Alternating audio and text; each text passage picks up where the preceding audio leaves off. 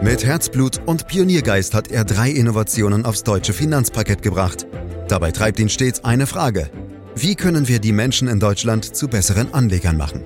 Karl Matthäus Schmidt, Vorstandsvorsitzender der Querin Privatbank und Gründer der digitalen Geldanlage Querion. Freuen Sie sich auf Klug anlegen, den Podcast zur Geldanlage. Die Inflation lag im November den dritten Monat in Folge im Bereich von rund 10 Prozent, ist daher zu Recht neben dem Russland-Ukraine-Krieg das Thema, das die Menschen derzeit besonders beschäftigt. In dem Zusammenhang besteht fast die einhellige Meinung, dass die EZB die Inflationsentwicklung im Gegensatz zur Notenbank in den USA unterschätzt habe und das rechtzeitige Gegensteuern verschlafen hat. Die US-Notenbank habe dagegen schon früher und insgesamt auch angemessener auf das Inflationsumfeld reagiert. Ob die Fed nun wirklich der bessere Krisenmanager an Sachen Inflation war und ob man daraus etwas für die Zukunft lernen kann, das wollen wir in diesem Podcast klären, den Sie überall da abonnieren können, wo es Podcasts gibt, zum Beispiel bei Spotify. Fragen an Karl Matthäus Schmidt, Vorstandsvorsitzender der Quirin Privatbank AG und Gründer der digitalen Geldanlage Quirion. Hallo Karl. Hallo Andreas. Ja, wollen wir vielleicht gleich in die Vollen gehen? Wäre das okay für dich? Na klar. Okay, dann legen wir direkt los, Karl. Ist die EZB daran schuld, dass wir eine so hohe Inflation haben? Ja, den Eindruck könnte man bekommen, wenn man die Zeitungsartikel alle so liest. Aber so einfach ist das aber nicht. Inflation heißt ja erstmal nichts anderes als steigende Preise. Und Preise steigen, wenn das Angebot kleiner ist als die Nachfrage. Und genau das ist im letzten Jahr passiert. Ausgelöst durch die Lieferkettenprobleme vor allem in China und durch den Ukraine-Krieg waren alle Industriestaaten einem sogenannten Angebotsschock ausgesetzt. Das heißt, einem schlagartigen Rückgang des Angebots, speziell von Rohstoffen. Dementsprechend stark waren die Preissteigerungen in diesen Segmenten im letzten Jahr. Das heißt, einem schlagartigen Rückgang des Angebots speziell von Rohstoffen. Dementsprechend stark waren die Preissteigerungen in diesen Segmenten im letzten Jahr. Bei Energierohstoffen bei über 40 Prozent und bei Nahrungsmittelpreisen bei über 20 Prozent. Und das führte natürlich auch zu einem Anstieg der gesamten Lebenshaltungskosten und der allgemeinen Inflationsrate. Damit hat aber die EZB erst einmal gar nichts zu tun. Wir diskutieren über die EZB hier aber trotzdem zurecht, weil es ihre Aufgabe ist, zu verhindern, dass sich solche Preiserhöhungen auf Dauer in der Wirtschaft festsetzen. Ja, aber genau darum geht's mir doch, Karl. Die EZB hat doch genau das eben nicht verhindert, oder siehst du das anders? Moment mal, Andreas, das ist nicht so eindeutig, wie du das darstellst, weil sich das an den aktuellen Zahlen nämlich gar nicht zeigt. Ob sich eine Inflationsrate auf Dauer festgebissen hat, zeigt sich in den Inflationserwartungen. Und die kann man sehr zuverlässig aus bestimmten Marktpreisen an den Anleihebörsen herauslesen. Und die nächsten Jahre werden hier für Deutschland bzw. für die Eurozone aktuell Inflationsraten zwischen 2,3 bis 2,5 Prozent erwartet. Also definitiv kein Bereich, bei dem man von Inflationspanik sprechen kann. Immerhin liegt das Inflationsziel der EZB, die sogenannte Preisnorm, bei zwei Prozent, also nicht wesentlich unter den aktuellen Erwartungen. Ich interpretiere das Ganze so, dass die EZB es mit ihrer Geldpolitik und ihrer Kommunikation bislang noch verhindern konnte, dass sich die Inflation in den Köpfen der Leute festsetzt. Und das ist extrem wichtig, um eine dauerhafte Inflation zu vermeiden. Denn Preissteigerungen fallen ja nicht vom Himmel, sondern Preise werden von Menschen und Unternehmen angehoben. Und zwar immer dann, wenn es erstens der Wettbewerb erlaubt und zweitens, wenn sie davon ausgehen, dass die Preise auch in der Zukunft steigen werden. Und dann passen sich die Menschen dem natürlich an. Dann besteht speziell die Gefahr einer sogenannten Lohnpreisspirale. Das heißt, Lohnforderungen und Preiserhöhungen, um die Lohnforderungen auf der Unternehmensseite abzufedern, schaukeln sich dann gegenseitig hoch. Und wenn das passiert, dann wird es sehr schwer, die Inflation wieder einzufangen. Danach sieht es aber im Moment zum Glück nicht aus. Es scheint nach wie vor noch ausreichend Vertrauen in die Arbeit der EZB zu geben, trotz aller negativen Berichte in der Presse. Hm, da kommt mir der hm, positiv denkende Optimist wieder durch, den ich schon oft in diesem Podcast kennengelernt habe, in dir, Karl. Aber wir haben doch nun mal schon länger extrem hohe Inflationsraten und ich interpretiere jetzt einfach mal deine Aussagen. Du sagst, es ist alles in Ordnung. Natürlich ist nicht alles in Ordnung, Andreas. Die aktuellen Preissteigerungen sind für viele Menschen eine absolute Katastrophe. Das kann und will ich doch nicht schönreden. Aber man muss auch realistisch sein, was eine Notenbank machen kann und was nicht. Und viele glauben offenbar, dass sie auch die aktuelle Inflation beeinflussen kann. Und genau das kann sie eben nicht. Maßnahmen einer Notenbank wirken in der Regel immer erst mit einer gewissen Zeitverzögerung. Wir sprechen hier über 12 bis 18 Monate. Um zu beurteilen, ob die EZB geschlafen hat, muss man sich also speziell die Situation vor ein bis anderthalb Jahren anschauen. Mhm. Und wie war die Situation damals? Da lag die Inflation noch im Bereich von zwei Prozent und die Kernrate, die die schwankungsintensiven Bereiche Energie und Lebensmittel ausschließt, sogar noch zeitweise unter zwei Prozent. Damals gab es noch starke Nachwehen aufgrund der Corona-Krise und den Krieg hat man da natürlich noch nicht kommen sehen. 2020 sind die Preise sogar noch gefallen. Die Inflationsrate war also negativ. Insgesamt kam die Wirtschaft also eher aus einem deflationären Umfeld und war auch sehr lange an niedrige Zinsen gewöhnt. Und in einem solchen Umfeld reagiert die Wirtschaft besonders sensibel auf steigende Zinsen. Von daher finde ich es schon verständlich, dass die EZB damals die Zinsen nicht vorschnell kräftig nach oben setzen wollte, denn das hätte den Nach-Corona-Aufschwung sehr schnell wieder abwirken können. Und es gibt für die Notenbank noch eine weitere Schwierigkeit. Ich habe es ja zu Beginn erwähnt, dass wir es mit einer angebotsgetriebenen Inflation zu tun haben, nicht mit einer nachfragegetriebenen. Und auf Preiserhöhungen, die auf eine Angebotsreduktion zurückgehen, kann eine Notenbank grundsätzlich schlecht bis gar nicht einwirken, zumindest nicht direkt. Mhm, da erinnere ich mich dran, haben wir schon mal kurz drüber gesprochen in einem anderen Podcast. Kannst du uns für all diejenigen, die damals noch nicht dabei waren, kurz zusammenfassen, kurz erklären, was du damit meinst? Die Preise sind ja durch die Lieferketten-Staus gestiegen, schon zu Corona-Zeiten, dann nochmal ganz stark nach Kriegsausbruch. Nur weil die EZB die Zinsen stark anzieht, fallen ja nicht die durch die Angebotsverknappung gestiegenen Preise. Anders gesagt, der Gaspreis hat erstmal ja nichts mit den Leitzinsen zu tun. Wenn der Preisanstieg von der Nachfrageseite herkommt, also zum Beispiel in einem Wirtschaftsboom, dann sind Zinserhöhungen besser wirksam. Das führt dann zum Beispiel zu mehr Sparneigung, zu weniger Konsum oder auch zu Investitionszurückhaltung, weil die Kredite teurer werden. Und das bremst dann den Nachfrageüberhang aus. Bei Angebotsverknappungen können die Notenbanken lediglich auf Umwegen helfen. Und da schließt sich der Kreis zu den Inflationserwartungen, denn die können von der EZB schon beeinflusst werden, insbesondere auch durch gute Kommunikation. Und das scheint ja aktuell zu gelingen, wie sich das an den Inflationserwartungen zeigt. Mhm. Gut, dass wir das nochmal geklärt und zusammengefasst haben, Karl. Aber hat die EZB nicht trotzdem zu spät oder vielleicht auch zu schwach reagiert und damit provoziert, dass die Inflation sich vielleicht eben doch richtig lang festbeißt? Ich meine, schau dir doch mal die Amerikaner an. Die haben ja schon im März das erste Mal die Zinsen angehoben und die Europäische Zentralbank hat dann bis zum Sommer gewartet. Tja, und die FED hat, und das kommt noch oben drauf, quasi als Sahnehäubchen, die Zinsen ja auch viel massiver angehoben. Ja, auf den ersten Blick könnte man meinen, dass die EZB dazu zurückhaltend war. Wenn man aber die Situation in den USA mit der in Europa vergleicht, dann zeigt sich sogar, dass es die Amerikaner waren, die zu spät reagiert haben.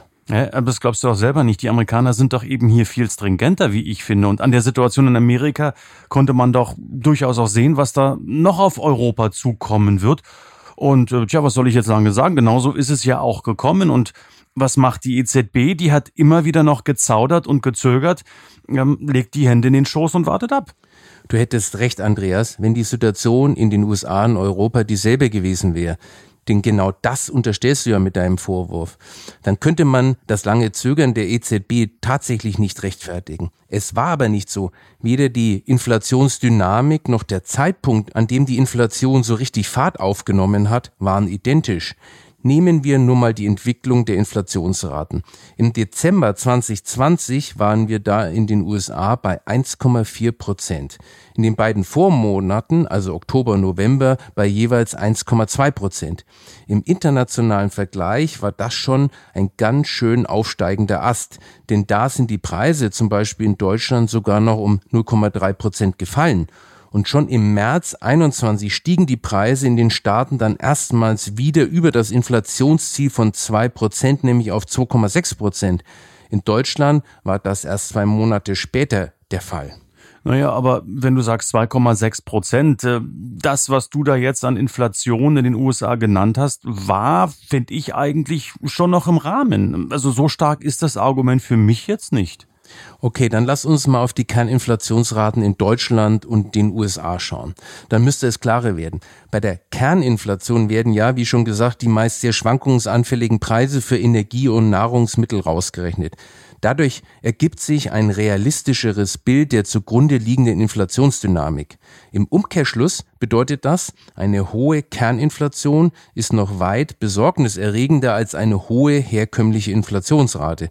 Denn hohe Kernraten deuten darauf hin, dass sich die Inflation in der Wirtschaft schon auf breiter Front festgesetzt hat. Und vor allem da sieht man den Unterschied in der Situation der USA und Europa bzw. Deutschland. Im Dezember 2020 lag die Kerninflation in Deutschland bei 0,4 Prozent. Da waren wir in den USA schon bei 1,6 Prozent. Ab Mitte 2021 wird es dann deutlich. Da ging es in den USA rauf auf 4,5 Prozent. Da hatten wir in Deutschland noch eine relativ unverdächtige Kernrate von 1,7 Prozent.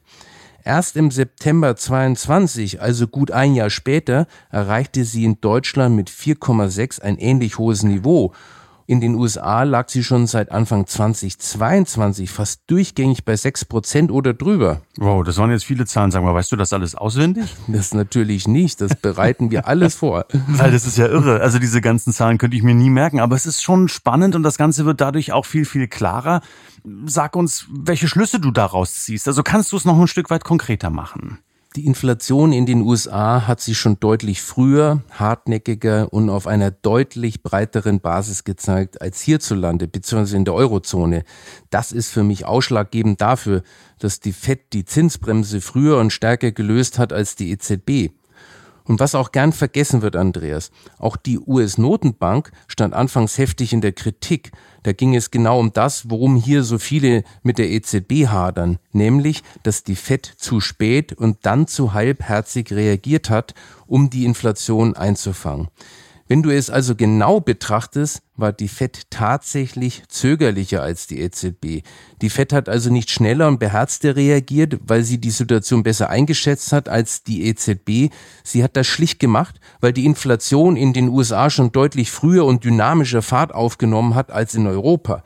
Die zunächst abwartende Haltung der EZB war also durchaus gerechtfertigt, auch wenn sie sich im Nachhinein als falsch erwiesen hat. Aber nachher ist man ja immer schlauer, wie du weißt. Wollte ich gerade sagen, da ist man immer klüger und genau weil man hinterher immer klüger ist, könntest du uns ja vielleicht auch nochmal zusammenfassen, ähm, in die zeitlichen Timings hineinpacken, wann der Startschuss für die Zinserhöhungen gefallen ist und wo dann damals die Inflation lag, Karl. Wenn wir uns das anschauen, dann wird das Zögern der FED noch deutlicher. Sie erhöhte am 16. März 22 erstmals den Leitzins um 0,25 Prozentpunkte auf die Spanne von 0,25 bis 0,5 Prozent. Da lag die Kerninflation aber schon seit elf Monaten über der Marke von zwei Prozent. Unmittelbar vor der Zinserhöhung stand sie bei 6,4 Prozent.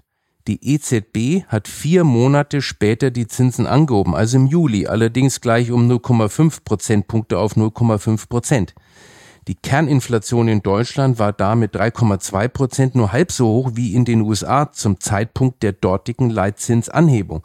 Wenn also eine Notenbank geschlafen hat, dann wohl eher die Fed. Hm, da hast du die EZB aber ganz schön reingewaschen. Ich könnte dich ja auch künftig als Freund von Madame Lagarde bezeichnen. Nein, wirklich nicht. Und darum geht es mir auch gar nicht, Andreas. Es gab sicher auch einige Defizite, gerade was die Kommunikation angeht. Und man kann es auch durchaus so sehen, dass die EZB die Lieferkettenproblematik im letzten Jahr, als die Inflation langsam anfing zu steigen, deutlich unterschätzt hat. Aber dass sie versagt hat, das kann man meiner Meinung nach so nicht sagen. Auch wenn das Urteil angesichts der schmerzhaften Preissteigerung erstmal komisch rüberkommt. Eine Inflation, die sich nachhaltig festgesetzt hat, wäre für die gesamte Volkswirtschaft eine Katastrophe. Inflation ist pures Gift. Das ist auch meine Meinung und muss unbedingt bekämpft werden. Und in dem Zusammenhang möchte ich nochmal auf die Inflationserwartungen zurückkommen. Die spiegeln mit aktuell rund 2,5 Prozent wider, dass noch Vertrauen in die Inflationsbekämpfung der Notenbank da ist. Und dieses Vertrauen ist ein extrem wertvolles Gut und sollte nicht durch vorschnelle Urteile aufs Spiel gesetzt werden, die auf schwammigen oder falschen Fakten basieren. Mhm, und auch da scheinst du ja noch reichlich Vertrauen in die EZB zu haben, damit auch in den Geldwert. Und ich gehe jetzt mal davon aus, dass du dich dennoch äh, noch nicht mit Gold und Bitcoins eingedeckt hast, oder? Ja, Andreas, du lernst mich ja immer besser kennen und jetzt hast du natürlich auch recht. Ich habe weder Gold im Garten verbuddelt noch mir eine Wallet mit Kryptowährungen zugelegt. Stattdessen gehe ich nach wie vor davon aus, dass wir die Inflation wieder in den Griff bekommen. Und vielleicht äh, sehen wir schon im nächsten Jahr fallende Raten und durch die Vernunft der Bevölkerung, aber auch durch die EZB. Und darum setze ich nach wie vor auf Aktien und Anleihen als Risikostellschraube. Das habe ich irgendwie erwartet, äh, Karl. Ich danke dir ganz herzlich. Äh, EZB versus FED, also Europäische Zentralbank versus amerikanische Notenbank, ein Podcast äh, mit Karl Matthäus Schmidt. Meine Damen, meine Herren, diesen Podcast können Sie gern abonnieren, um keine Folge künftig mehr zu verpassen. Sie dürfen uns gern bewerten. Wenn Ihnen die Folge gefallen hat, lassen Sie einen Daumen hoch da und äh, ja, Sie können natürlich auch schreiben, zum Beispiel unter podcast.quirinprivatbank.de und dort Ihre Meinung kundtun, vielleicht auch weitere Fragen oder Themen stellen, vorschlagen, was auch immer Sie mögen. Mehr Infos in jedem Falle insgesamt unter www.quirinprivatbank.de.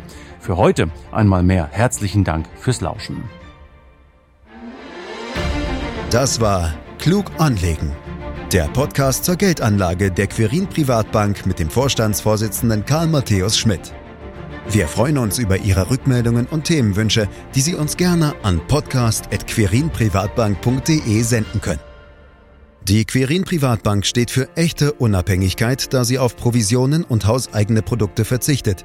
Das innovative Anlagekonzept Marktmeinung Wissen beruht auf bewährten Erkenntnissen der Finanzmarktforschung und investiert frei von Prognosen in den weltweiten Kapitalmarkt. Die Bank unterstützt interessierte Anleger bei der Altersvorsorge und dem langfristigen Vermögensaufbau. Mehr Informationen erhalten Sie unter querinprivatbank.de.